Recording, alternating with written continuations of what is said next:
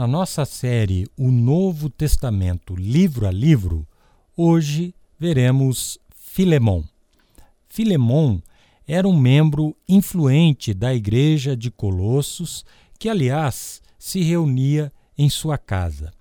Nos dois primeiros versículos dessa pequena, mas importante carta de Paulo, nós lemos: Paulo, prisioneiro de Cristo Jesus, e o irmão Timóteo, a você, Filemão, nosso amado cooperador, a irmã Áfia e a Arquipo, nosso companheiro de lutas, e a igreja que se reúne com você em sua casa. A igreja de Colossos se reunia na casa de Filemon e Áfia, sua esposa, e Arquipo era filho deles e também cooperador e companheiro de ministério do apóstolo Paulo.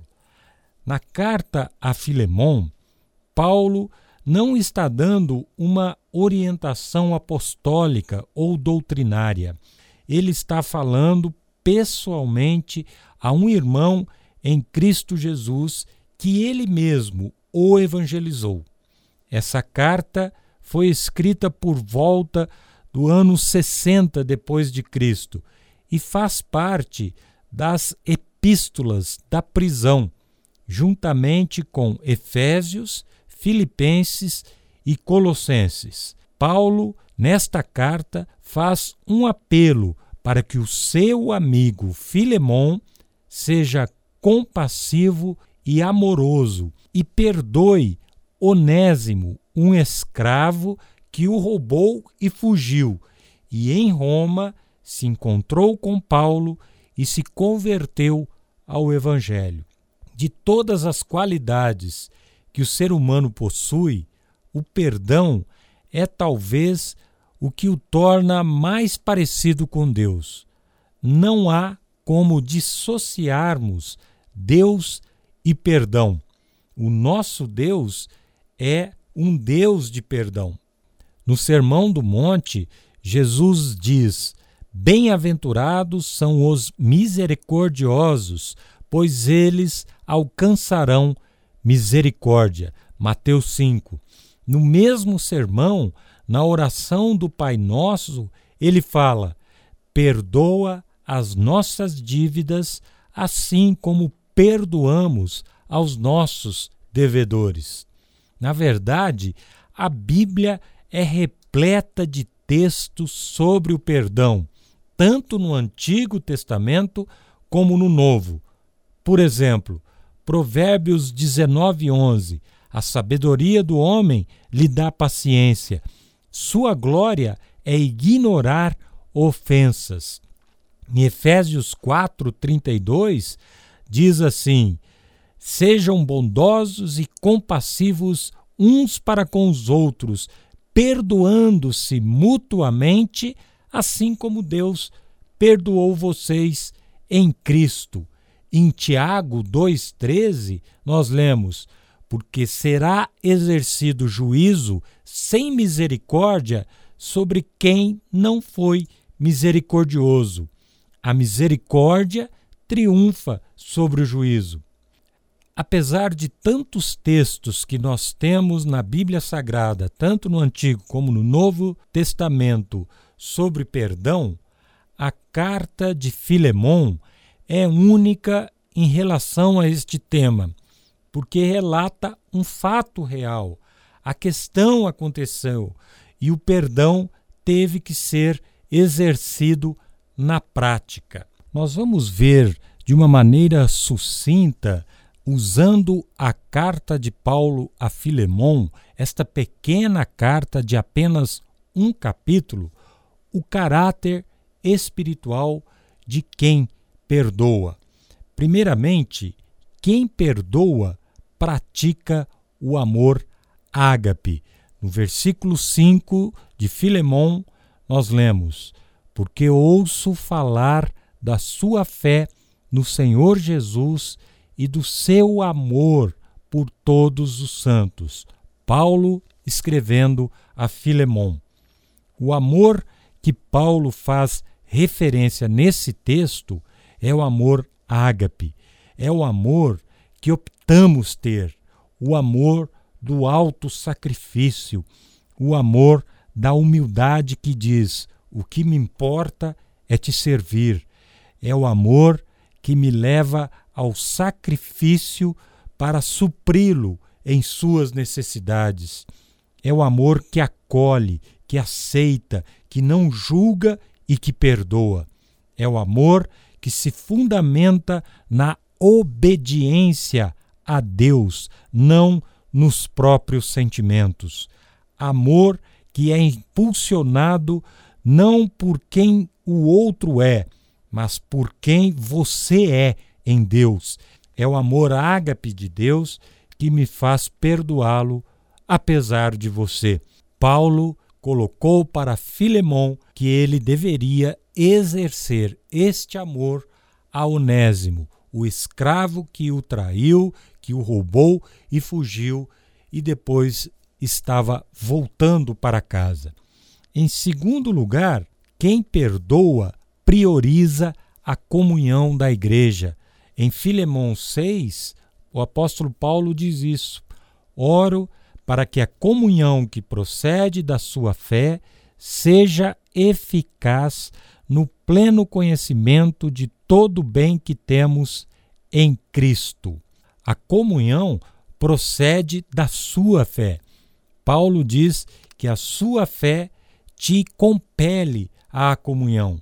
Quem evita ou não se importa com a comunhão da igreja tem, na verdade, um problema de fé. E eu me refiro aos desigrejados, um grupo cada vez maior daqueles que não querem compromisso com a comunhão da igreja. Quando dissemos, eu não me comprometo com a igreja, mas permaneço firme na fé, fazemos da palavra de Deus uma mentira. Paulo diz que comunhão é consequência da fé. É como Paulo estivesse dizendo: você vai perdoar porque você não quer que a comunhão da igreja seja afetada. Não há espaço para individualismos quando falamos da comunhão da igreja. A palavra koinonia, comunhão no grego koiné, significa que você pertence ao outro e o outro pertence a você numa parceria mútua. Koinonia é o pertencimento mútuo. Paulo ora para que a sua koinonia seja eficaz. Não cabe ressentimentos na comunhão da igreja.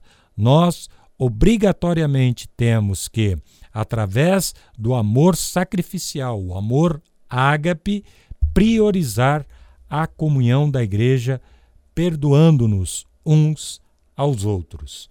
Em terceiro lugar, quem perdoa experimenta bênçãos e é abençoado, recebe bênçãos e é um abençoador. Também em Filemão 6, o apóstolo diz: Oro para que a comunhão que procede da sua fé seja eficaz, no pleno conhecimento de todo o bem que temos em Cristo, todo o bem que temos em Cristo, no pleno conhecimento de todo o bem que temos em Cristo. O que Paulo está querendo dizer aqui é o seguinte: Filemão, se você perdoar Onésimo, você vai experimentar imediatamente uma coisa boa em você, chamada perdão. Você vai experimentar esta bênção. Ler sobre perdão em um livro, ouvir a pregação ou fazer um estudo da Bíblia sobre o perdão é fácil, mas ele precisa ser experimentado para se tornar algo bom em você. Você precisa perdoar para experimentar o que é bom. Você precisa perdoar para experimentar a bênção do perdão em sua própria vida. Uma outra característica de quem perdoa é que ele restabelece relacionamentos. Em Filemão 10 a 12 nós lemos: Apelo em favor do meu filho Onésimo, que gerei enquanto estava preso. Ele antes lhe era inútil, mas agora é útil, tanto para você quanto para mim. Mando-o de volta a você como se fosse o meu próprio coração. Assim como Filemon deveria, como cristão, receber de volta Onésimo, nós devemos perdoar nossos irmãos da igreja, familiares, colegas de trabalho e recebê-los na comunhão. Essa é a prática do perdão. Não podemos viver com relacionamentos quebrados por causa de ressentimentos. Isso não é cristão, não é da vontade de Deus. Perdão, arrependimento e nova vida são elementos entrelaçados na vida dos cristãos. E uma última característica que eu quero compartilhar com os ouvintes é que quem perdoa reconhece que tem uma dívida impagável para com Deus. Em Filemão 19, nós lemos: Eu, Paulo, escrevo de próprio punho, eu pagarei, para não dizer que você me deve a sua própria pessoa. Se eu fosse pagar pela pessoa ou pessoas responsáveis pela minha conversão, pela minha salvação, quanto custaria? E se fôssemos pagar a Deus, quanto isso custaria? Jesus, em Mateus 18, na parábola do servo impiedoso, disse que a dívida deste servo para com o seu senhor era de 10 mil talentos de prata. Vejamos a conta. Um talento equivale aproximadamente a 35 quilos. Um quilo de prata custa aproximadamente 4.500 reais. 10 mil talentos de prata, portanto, vão ter um custo de hoje de aproximadamente 1 bilhão e 600 milhões de reais. Jesus colocou que a dívida do servo impiedoso era um valor impagável. Esse é o custo do perdão de Deus para as nossas vidas. Espiritualmente falando, se fomos perdoados por tão grande dívida, devemos perdoar também os nossos devedores, que é uma dívida muito menor da que tínhamos para com Deus. Nesses termos, Filemão deveria perdoar Onésimo. O caráter, portanto, de quem perdoa é aquele que pratica o amor sacrificial, o amor ágape, valoriza a comunhão da igreja, é abençoado e é bênção, restabelece relacionamentos quebrados e reconhece que tem uma dívida impagável para com Deus. Onésimo voltou para Colossos, para Filemão, e se tornou um pregador do Evangelho. Foi bispo de Éfeso e foi martirizado por apedrejamento em Roma. Quantos onésimos estão esperando pelo seu perdão? Quantos filemons estão ouvindo essa mensagem e Deus falando: vocês precisam perdoar? Que você tenha esta reflexão e use o exemplo de Filemon e Onésimo para perdoar e ser uma bênção. Que o Senhor os abençoe. Amém e amém.